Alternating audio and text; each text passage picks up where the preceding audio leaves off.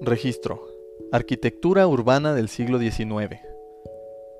La arquitectura en México desarrolló una personalidad muy propia. El encuentro cultural entre Mesoamérica y el reino español abrió paso a la construcción de catedrales, palacios, puentes, obra civil.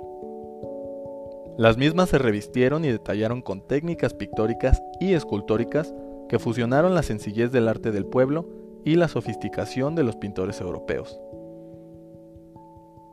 Como resultado, obtenemos piezas que se relacionan con las creencias cósmicas de los habitantes locales e imágenes de los dioses recién llegados desde Europa. Ejemplo de ello es la Alhóndiga de Granaditas, espacio construido con el objetivo de ser útil para la comunidad, pero con la característica belleza racional y estética gracias a los materiales utilizados en su construcción.